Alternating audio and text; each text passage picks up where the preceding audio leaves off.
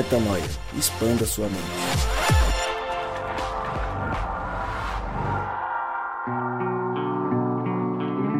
Começa agora mais um podcast Metanoia e você é muito bem-vindo ao podcast Metanoia número 199, Rodrigo Maciel. Eu vou até interromper a abertura aqui porque 199 vezes Metanoia é brincadeira, né? É difícil até de falar, né? 199, 199, 199, 199. Demora até pra contar. Você tá maluco?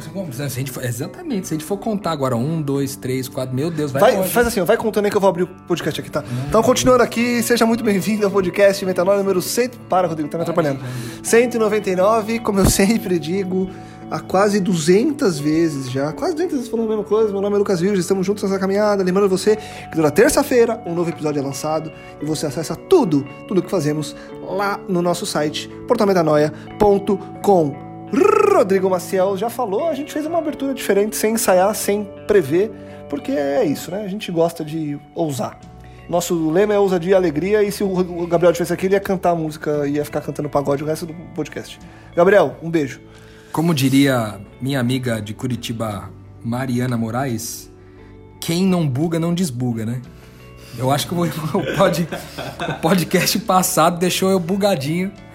Eu espero, em nome de Jesus, que eu desbugue nesse daqui. Se não desbugar nesse, espero desbugar um dia da minha Não, vida. Ou, ou que Se- você bugue de novo nesse e que você tenha dois, dois bugs pra tirar depois. Dois bugs. Pode ser? Se, se bugar do mesmo tamanho que eu buguei da outra vez, eu acho que eu vou levar alguns, Meses. algumas vidas. Ah, É, ótimo. Ah, assim que é bom, né? Brincadeirinha. Expandindo a né? mente. Pra ninguém acreditar falar que a gente é a favor de algumas coisas que não somos. É, vamos lá. Então tá. Matheus, o Matheus já tá, o Matheus já tá de casa, já tá entrando junto com a gente na abertura. Au! Sensacional, Matheus. Tá sendo incrível construir esse, essa série junto contigo. O que, que você tirou aí de primeiras percepções do podcast e desse tema que a gente tá batendo um papo legal tá contigo mais uma vez. É ótimo estar aqui, queria agradecer mais uma vez pelo convite. E, cara, como o Rodrigo falou, tá sendo metanoia atrás da outra. E eu confesso que eu também tô com uns bugs aqui agora que vamos tentar destrinchar isso, entender um pouco melhor, porque é uma, é uma caminhada, é um crescimento constante e esperamos aprender um pouquinho mais nesse episódio. Show. E aí, Paulo? Como foi o último e como que tá, como que tá para agora? O que, que você tá sentindo? O que, que você tá é, qual que é o seu bug aí dos últimos episódios e tá pronto pra mais um ou não? Então é muito doido, eu visualizo a gente cavando um buraco e eu tô com muito medo de não conseguir sair depois. Ah, sai. Mas é bem isso, tá? Os quatro com uma pá muito grande e a gente tá chegando muito longe, mas tá sendo muito incrível também essa experiência, até porque toda vez, toda vez que tu te propõe a, a repensar algo, eu acho que sempre é válido. Então, tô, tô ansioso novamente pra ver onde vai chegar. Mas tomara que a gente chegue em algum, ah, a gente vai chegar em algum lugar, né? Vamos, com certeza. Seja no fundo do buraco ou voltar pra, pra cima. É isso aí. Que a gente ache alguma coisa lá e traga pra cima pra, pra compartilhar. Bom, a gente tá falando sobre a carta a Diogoneto. Se você não sabe do que eu tô falando, para para tudo agora, volta lá no episódio 197 e começa ouvindo porque a gente contextualiza. A gente fala sobre é, quem são essas pessoas, que carta é essa, por que, que ela foi escrita, quando ela foi escrita.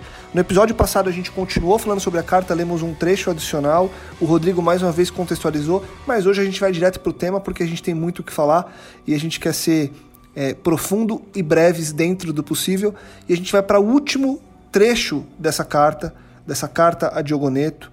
Se você, de novo, é, por teimosia, vai ficar aqui com a gente nesse episódio sem, sem ter escutado os outros dois, pelo menos para, vai lá ler o texto dessa carta, procura no Google ou vá aos nossos podcasts lá no site que está a descrição. Na descrição tá essa carta inteira, você pode ler para acompanhar um pouco mais. A gente vai agora no último trecho para entender o como essa carta se conclui, o que ela traz de fechamento e o que, que a gente, depois de três episódios, pode concluir com essa reflexão que a gente fez aqui ao longo das últimas três semanas. Numa palavra, o que a alma é no corpo, isso são os cristãos no mundo. A alma está em todos os membros do corpo e os cristãos em todas as cidades do mundo. A alma habita no corpo, não é contudo do corpo. Também os cristãos se habitam no mundo, não são do mundo. A alma invisível vela no corpo visível. Também os cristãos sabe-se que estão neste mundo, mas a sua religião permanece invisível. A carne odeia a alma e, apesar de não a ter ofendido em nada, faz-lhe guerra, só porque se lhe opõe a, a que se entregue aos prazeres.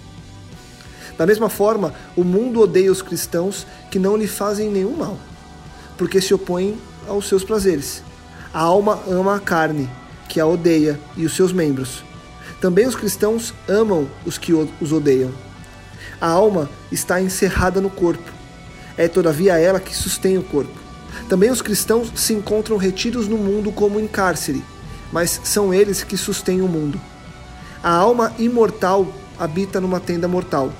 Também os cristãos habitam em tendas mortais, esperando a incorrupção nos céus. Provada pela fome e pela sede, a alma vai se melhorando. Também os cristãos, fustigados dia a dia, mais se vão multiplicando Deus pô-los numa situação que lhes não é permitido evadir-se. E aí?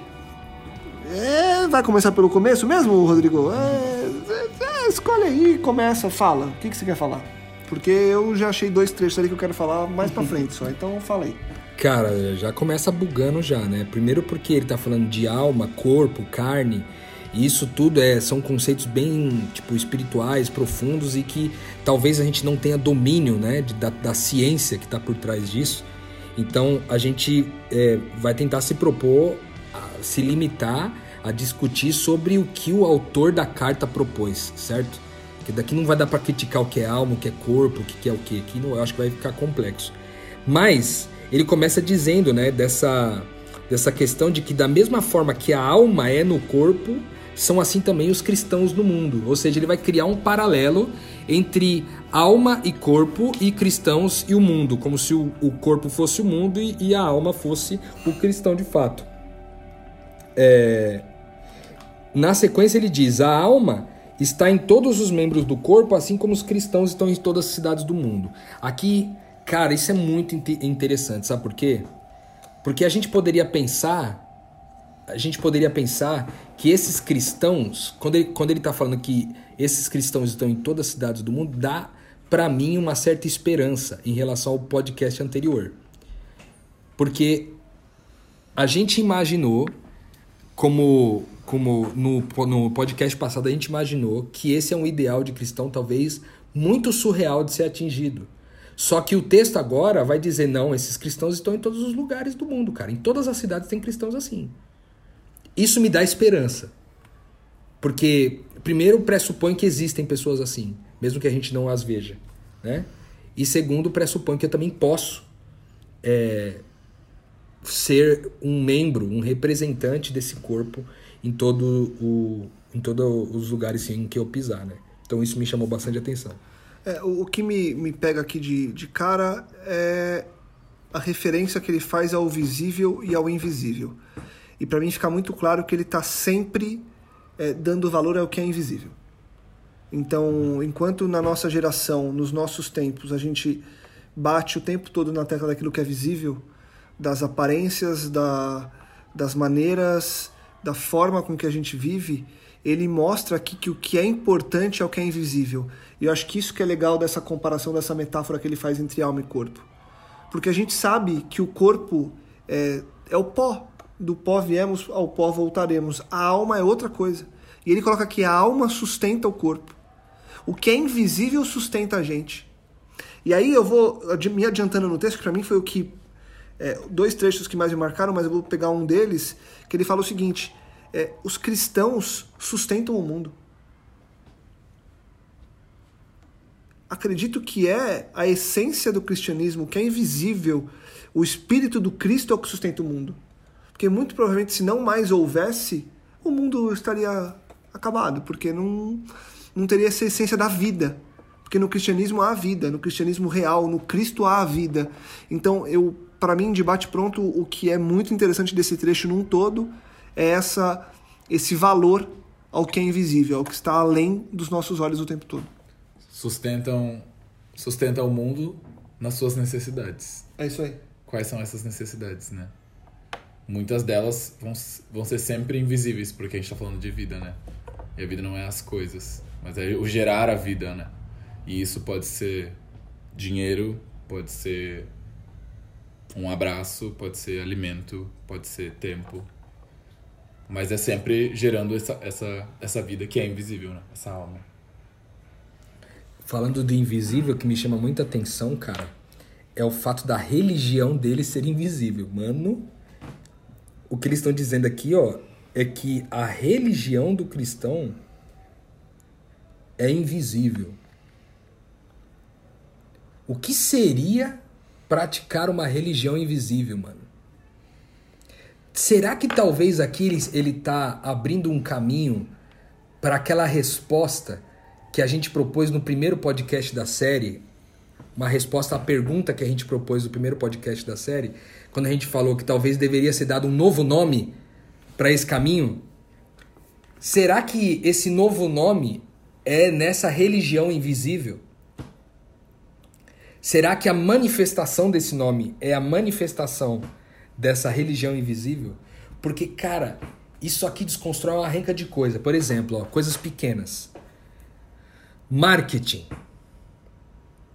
Cara, as igrejas hoje funcionam muito na base da publicidade e propaganda, velho.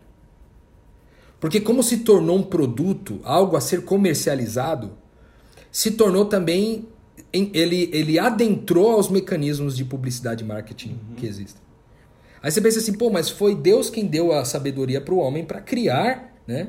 E fazer as coisas. Só que a religião desses caras não era uma religião a ser promovida. Ela não poderia, mas é porque ela não poderia ser promovida. Porque não existe mecanismos de publicidade e propaganda capazes de promover essa religião invisível, mano. E nosso pavor Cara. maior era, no, no podcast anterior, era isso. Poxa, eu não conheço ninguém assim. Mas é também sobre isso. A gente tá, se desespera porque fica procurando o que é visível. Fica procurando algo. Eu ia perguntar, será que esses cristãos... Porque, teoricamente, a carta foi escrita por uma pessoa anônima.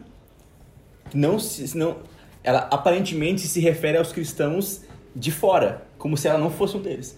Será que esses cristãos se definiriam da mesma forma? Nossa senhora! Será que eles veem isso neles? É porque uma carta tão bem escrita, sem uma assinatura, né, velho? Nossa, faz muito sentido isso. Será que eles se autodenominavam? E me parece realmente não se autodenominar, porque quando você pega lá Diogoneto, quando ele está falando com Diogoneto no começo da carta, Diogoneto está interessado na religião deles. Uhum. Se Diogoneto está interessado na religião deles e o cara que responde não diz quem ele é, não assina a carta no final das contas, o que, que isso está querendo dizer? Que em geral eles não se nominavam como, como, como cristãos. E, porque senão ele poderia simplesmente ir num cristão e trocar uma ideia e falar: Não, quero saber como é que funciona o negócio. Precisou fazer uma troca de carta com alguém anônimo que a, o anonimato pressupõe uma invisibilidade. Entendeu? Então eu fico é, pensando sobre a invisibilidade da religião e pensando que talvez parte de ser invisível é não ser rotulado. Porque o que o marketing faz? Ele rotula para caber dentro de um público, para gerar uma necessidade para um público. É isso que o marketing faz. Só que se a religião é invisível, não há rótulos. Portanto, não há marketing. Entendeu? Tem até uma questão que eu estava pensando agora, que um grande problema é se a propaganda é a famosa propaganda enganosa. Tu promete algo e não entrega. E aí eu estava pensando nisso também.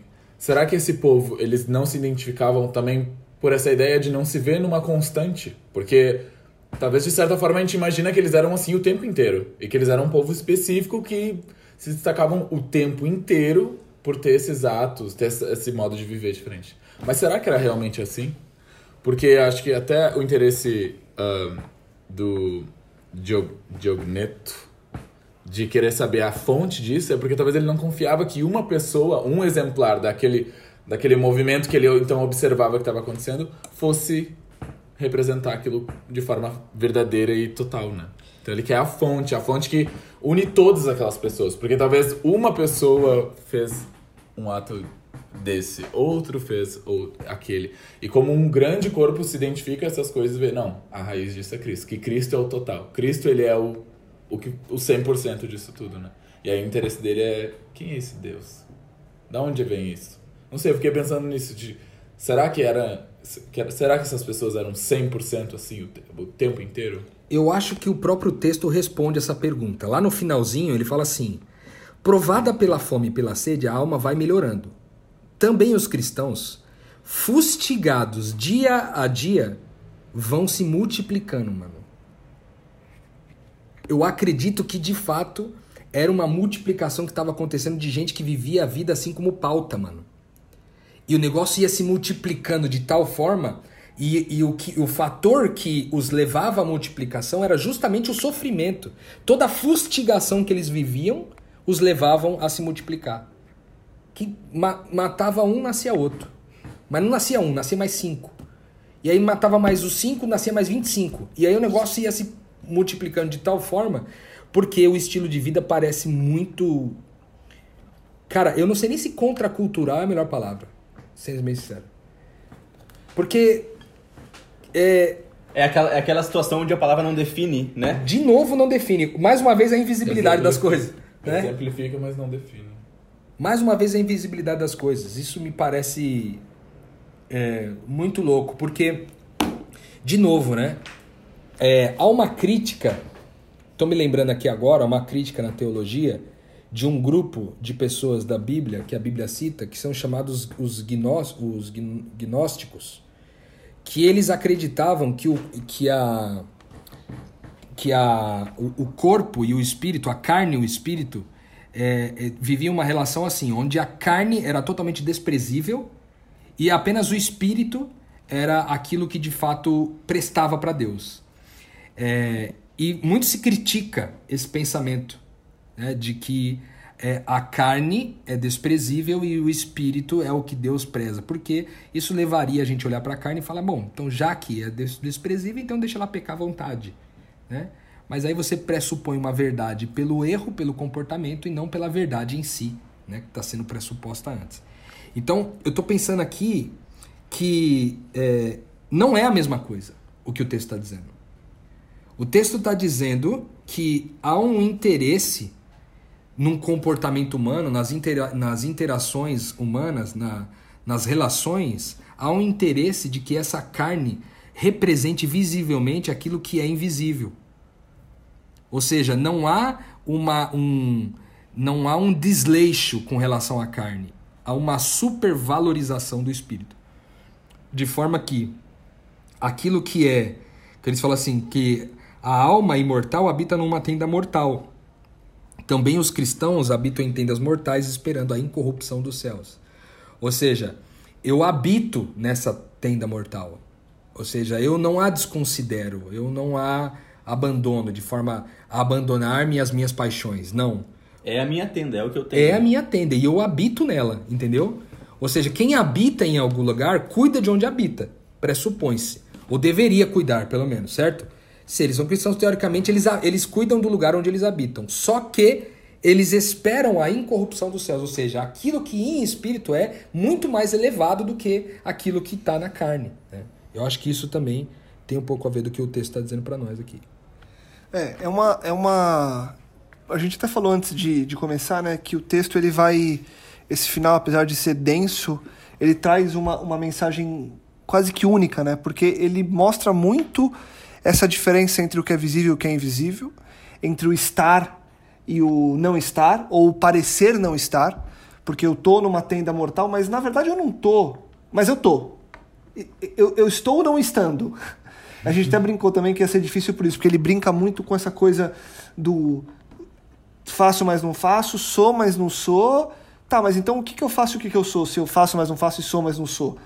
Na real, a gente está o tempo todo, e aí eu acho que se a gente voltar à primeira parte do texto, às primeiras partes do texto, onde eles, onde o texto deixa muito claro que o cristão, ele é cristão onde quer que ele esteja, sendo estrangeiro ou sendo local e tratado como estrangeiro, pouco importa onde ele está. O que ele faz e o que ele é na essência não muda. E quando você vem para cá, e aquele. Ele vai falar de trechos até parecidos com os que a gente já falou, de os cristãos amam os que o odeiam. É. A, a mensagem por trás disso ela é muito clara. Porque pouco importa quem o que você faz. Eu amo o que você é. Que talvez nem você saiba o que é. O cristão, a gente falou disso no episódio passado, ele enxerga o que os outros não enxergam. Então, quando a gente fala de ódio à morte, desprezo, ao, desprezo à morte, desdém ao mundo, e você vem para cá, para mim é muito o que tá nessa parte. Ele, para mim, ele conclui de um jeito muito interessante, porque ele traça os paralelos aos prazeres, por exemplo. É, isso é uma coisa que eu queria falar de novo, usando o jargão dos amigos do Paulo. Cara, porque é o seguinte, ó, sabe o que eu tava pensando aqui? Esse, o texto está dizendo aqui que o mundo odeia os cristãos e faz guerra contra eles. Que nem eu, deixa eu achar aqui exato o texto aqui onde está. É, a alma, é, antes um pouquinho, aqui está dizendo o mundo odeia os, os cristãos. Aqui, a carne odeia a alma e apesar de não ter ofendido em nada, faz-lhe guerra, só porque ele se lhe opõe a que se entregue aos prazeres. Da mesma forma, o mundo odeia os cristãos que não fizeram mal nenhum, porque se opõe aos seus prazeres. A alma ama a carne que a odeia e os seus membros. Também os cristãos amam os que os odeiam. Aí aqui, cara, pensando aqui assim o seguinte. O, o óbvio desse texto seria para nós pensar no comportamento. Então imagina só, que talvez você tá lá com, seu, com seus amigos sentado numa mesa e eles comecem a falar, por exemplo, do uso de drogas. Então fala, não, vamos usar droga, tal, tal, tal, a gente usa aqui. E aí, porque você se recusa a usar a droga, você é, é odiado. Você consegue ver isso hoje, num mundo tão plural? Eu não acredito que isso é comum. Tipo assim, beleza, tá todo mundo aqui usando a droga. Você não quer usar? Tudo bem, cara. Assim como cara que é vegetariano, às vezes nem crente é, mas é vegetariano, vai todo mundo comer no, lugar. O cara vai falar, pô, até se incomoda, talvez, de repente, no restaurante que você estiver, até se, até se incomoda do cara ser vegetariano e você não ser, aí na hora de pedir fica aquele, aquele, aquele constrangimento. Beleza, só que isso não cria um ódio das pessoas por você, você concorda? Os comportamentos diferentes, por exemplo, se eu, eu falo assim, eu sou homossexual e eu olho para você como um heterossexual, como a gente costuma dizer do tal do hétero top, né? A gente olha pro heterossexual que é aquele exemplo máximo de heterossexual lá. Se eu, como homossexual, eu olho para ele e odeio ele por ele ser hétero. No caminho inverso, isso pode ser possível. Eu olhar pro, o, o, como hétero, olhando para homossexual e ter a minha homofobia. Não que não exista heterofobia, que eu acho que também existe. Né? Mas a homofobia, sem dúvida, é muitíssimo maior. O fato é que essas coisas não produzem, em geral, não produzem ódio. Então, o que produz ódio no mundo? Eu acho que de novo volta aquela, aquela, aquele padrão de comportamento do podcast anterior. O que produz ódio, talvez, é você viver uma vida pautada em, por exemplo, você ganha um recurso lá, o prêmio do Paulo lá no final do mês e você compra o carro para outra pessoa. Você recebe uma oportunidade de ser promovido e abre mão da promoção para promover uma outra pessoa. Você adota uma menina cega que foi abandonada pelos pais. Você faz todos esse tipo de coisa e o cara olha para si próprio e diz assim: Mano do céu, que vida é essa que eu levo, velho? Eu não tô entendendo o que a vida é. Será que é esse o motivo do ódio? O que, que vocês acham? O que, que é o motivo desse ódio? Por que, que o mundo odeia esse cristão? Porque ele, assim, ele não se. Ele, ele chega a dizer aqui que ele não se coloca nos seus prazeres, né? E quando a gente fala de prazeres, a gente sempre vai pensar na questão sexual, na questão dos vícios, na questão. Mas será que não é muito mais do que isso, velho? É que eu acho que tem. Talvez tenha muito a ver com o ser o pequeno Cristo, onde Cristo é aquele que veio mostrar quão ruim nós somos e quão longe de um ideal nós estamos. Os fariseus odiaram Cristo porque ele denunciava toda a podridão deles. tudo aquilo que eles mesmos se condenavam, tudo aquilo que eles estragavam suas próprias vidas. Então Cristo é, é esse espelho onde tu olha e tu vê quão ruim tu é, quão mal tu é, quão perdido tu está, quão sujo tu é. Eu tava pensando aqui, Matheus, e acho que a reflexão que você trouxe responde muito bem que o Rodrigo perguntou. É, porque eu ia falar algo nessa linha. O ódio, eu acho que ele vem. Primeiro que, é, só permitindo um, só um ponto de, de discórdia no que você falou antes, eu acho que essas coisas geram ódio sim. Hoje, as que você citou, eu acho que elas geram ódio. Porque o ódio hoje, qualquer. O mundo ele tá num nível, na minha percepção, é, não sei nem se é discordância ou se é só um ponto de vista talvez é diferente. É, é, eu acho que o cara que usa droga e o outro não usa, ele, ele odeia o cara e vice-versa. Não que é uma regra, não que é via de regra. Mas eu conheço pessoas que falam de gente que come carne com ódio. E o contrário também, também acontece. Então eu acho que, num geral, na história humana, o diferente desperta o ódio. Desperta. Se ele vai é, crescer e cultivar, aí eu acho que a gente vai chegar no ponto que o Matheus trouxe. Então, eu acho que de qualquer maneira, o diferente desperta o ódio. Quando você tem lá na época de Cristo os fariseus odiando aqueles que não cumpriam, eu acho que é porque é diferente.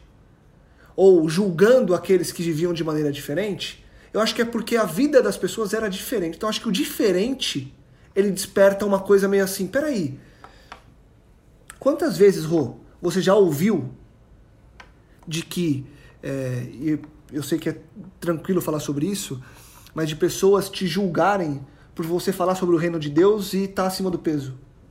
Quantas histórias? E é por quê? É porque você é diferente do cara que come frango com batata doce. E você poderia odiar ele por isso? Poderia. Mas você não odiou. E não que você seja melhor que ele. Não é isso. O que eu quero dizer é: o diferente, num geral, causa ódio. Por que, que a gente tem a homofobia como algo tão forte hoje? Porque é diferente. E vai ser mais diferente porque, se a gente for falar de história, de do que a gente crê, a maioria vai ser heterossexual, vai ser homem e mulher. Então, quando diferente surge, é o- surgiu, é diferente. Aqui não. É. Aqui você não pisa. Aqui você não pode. E eu acho que isso se replica Pra pro resto. camada, né? E aí, voltando ao gancho, para não parecer que eu dei uma volta e me perdi, o Mateus falou é, sobre o ódio de que quando nós vemos Cristo, a gente vê o quão ruim nós somos. Então vamos lá.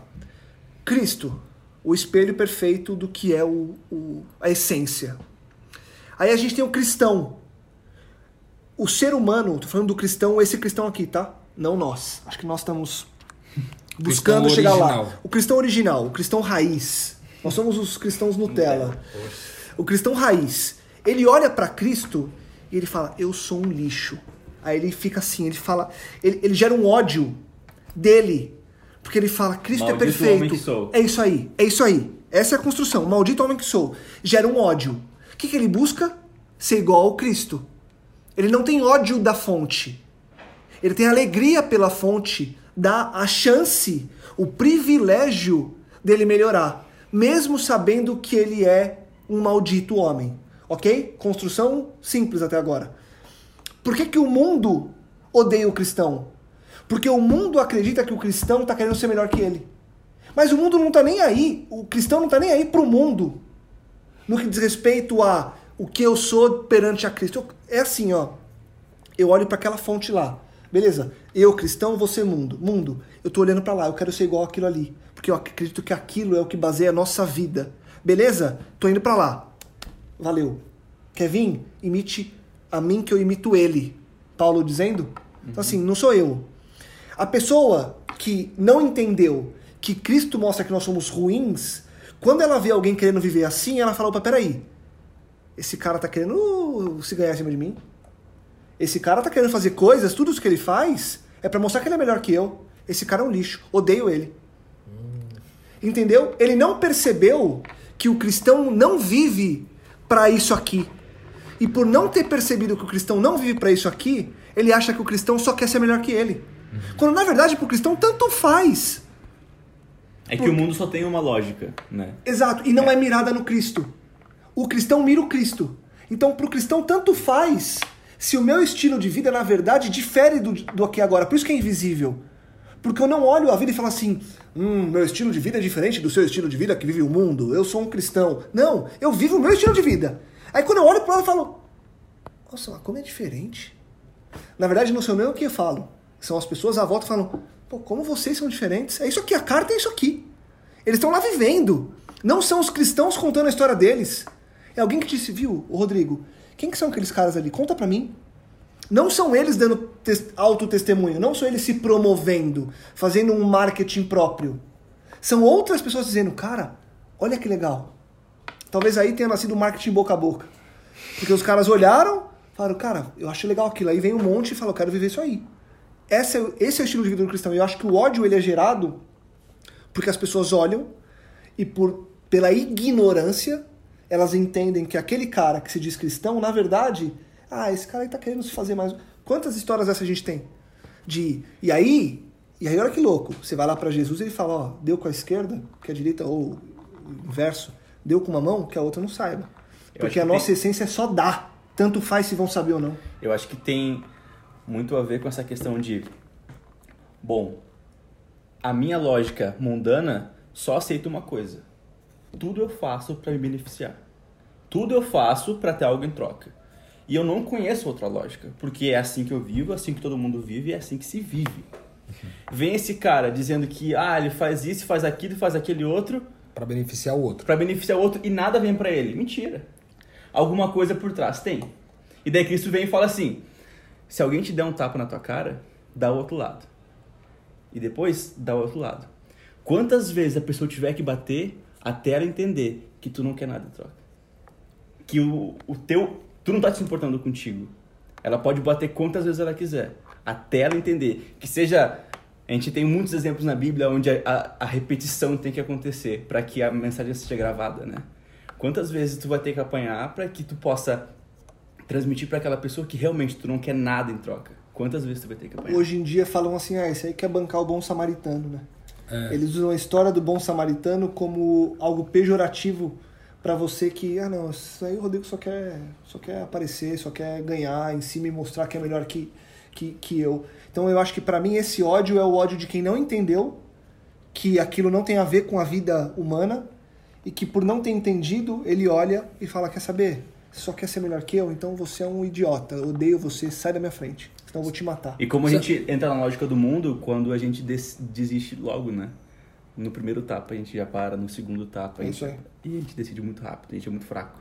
É louco como isso funciona dos dois lados, né? A gente tá falando muito da perspectiva da, né, do, da pessoa que se sente incomodada pelo, pelo cristão perfeito, mas tem o contrário também, porque o cristão que não tá verdadeiramente em Cristo, ele toda vez que ele vê alguém livre, ele se sente é aprisionado, cada vez mais aprisionado. E aí é, é essa tortura. E o único jeito de essa dor sumir é se a outra pessoa deixar de existir ou se eu fingir que ela não existe. E aí a gente tem todo o nosso problema hoje em dia de invisibilidade, que é um problema, né, social. Da gente ver pessoas que aparentemente não existem, a gente não vê elas, mas não é que a gente não vê elas, a gente decide não olhar para elas, porque talvez incomoda muito, muito, muito, muito, muito, em níveis muito diferentes, né? Nossa, muito cara, eu acho que eu vou ter que ouvir esse podcast umas 15 vezes, velho, porque tem tanta coisa aqui que vocês falaram aqui que foi. Sabe assim, que não deu, não deu nem tempo de cravar uma coisa e foi outra. E entrou numa pilha aqui, mas eu estou pensando em algumas coisas aqui. Vou tentar organizar o pensamento. A primeira coisa é o seguinte. Talvez isso nos traga uma conclusão paralela ao assunto que a gente está tratando hoje, que é o fato de que ser odiado não é uma exclusividade dos cristãos, né? Esse é o primeiro ponto.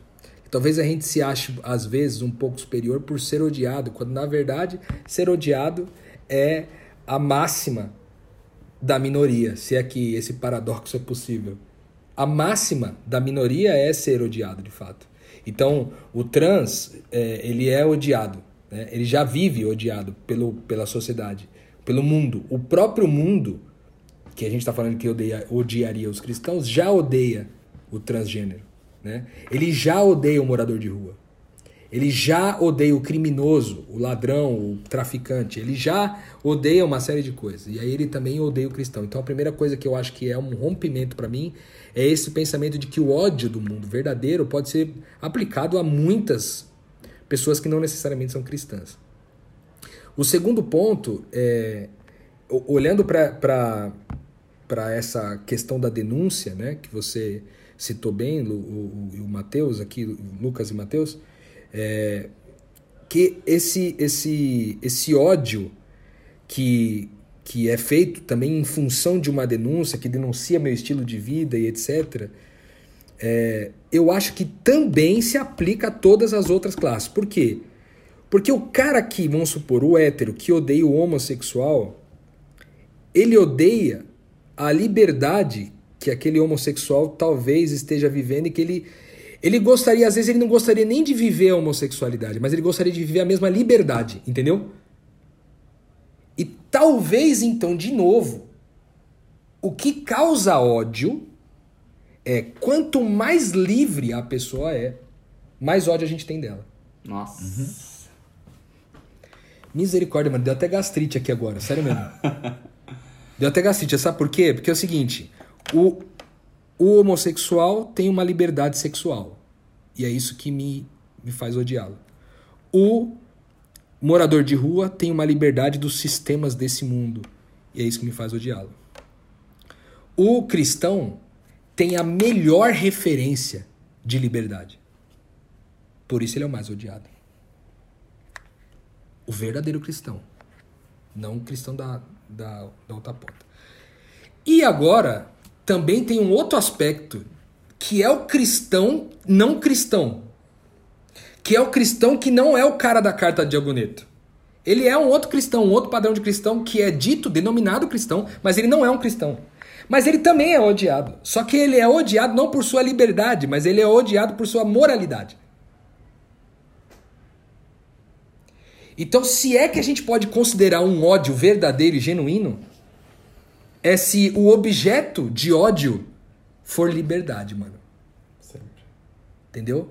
Porque, por que, que isso é importante? Porque às vezes eu acho que porque eu sou um crente comum que anda com a Bíblia de braço, debaixo do braço e não transo antes do casamento, não bebo bebida alcoólica, não uso drogas e esse tipo de coisa me faz ser odiado, eu limitei demais a perspectiva do que a Bíblia está dizendo e do que quando ele fala que a gente vai ser odiado e do que a carta de Ogonito está dizendo quando a gente vai ser odiado.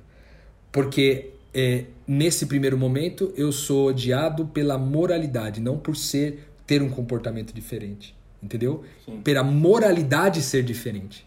Agora o cristão verdadeiro ele é o ápice da liberdade e por isso talvez sofra o ápice do ódio. Cara, isso é isso é bem metanoia, viu, velho?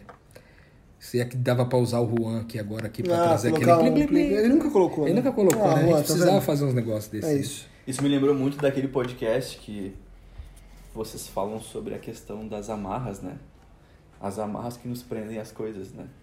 Alguns olham pra, pra liberdade do outro, mas também olhando, cara, é essa amarra que eu tenho, ele não tem. Uhum. E eu, eu. É muito engraçado, eu tenho os cachorrinhos lá em casa.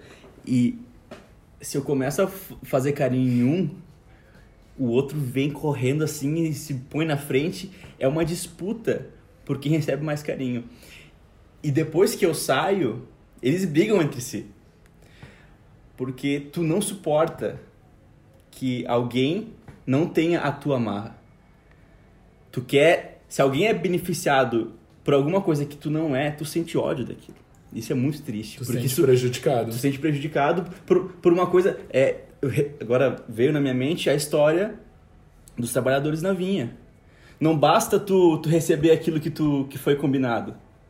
Se alguém é beneficiado além de ti, tu fica com raiva daquela pessoa. E isso para mim evidencia muito o pecado. Essa desgraçada coisa que nós temos dentro de cada Iniquidade. Iniquidade. Espetáculo, hein? Senhores, como que vocês concluem esse nosso papo? Eu sei que é difícil, sei que daria para cada um trazer uma conclusão num episódio, mas não é possível.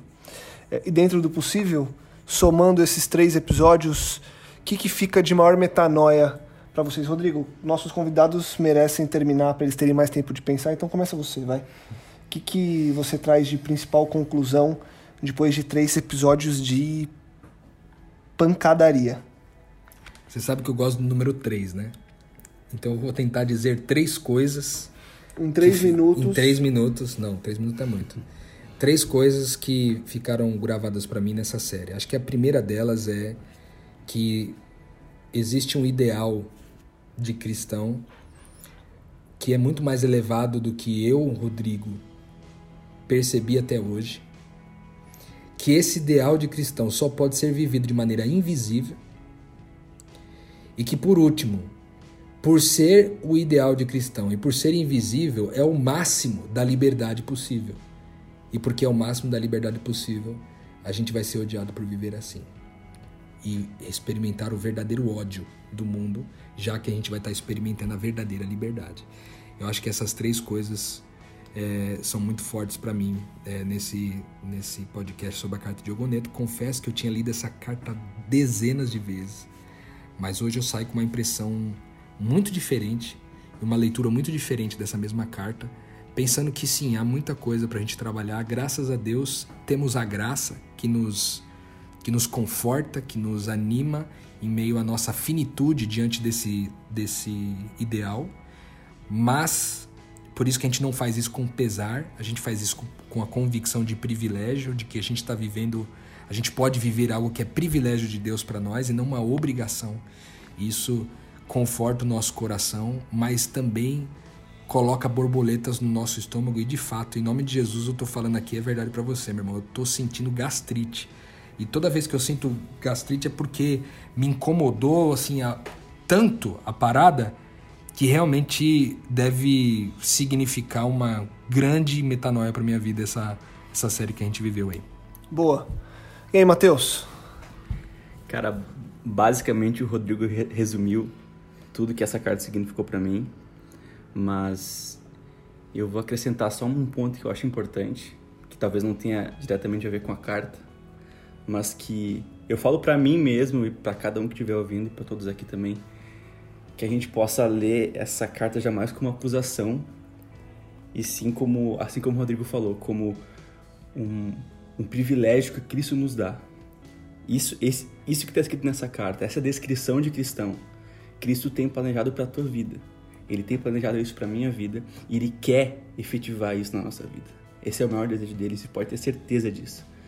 Então que nós possamos permitir que o Espírito trabalhe no nosso coração, que que nós nos permitamos e deseje, desejemos do fundo do nosso coração realmente entrar nesse caminho ah, e quem sabe um dia podemos, podemos nos ver nessa descrição. Esse é, é meu, meu pedido, minha oração por, por mim e por todos aqui também.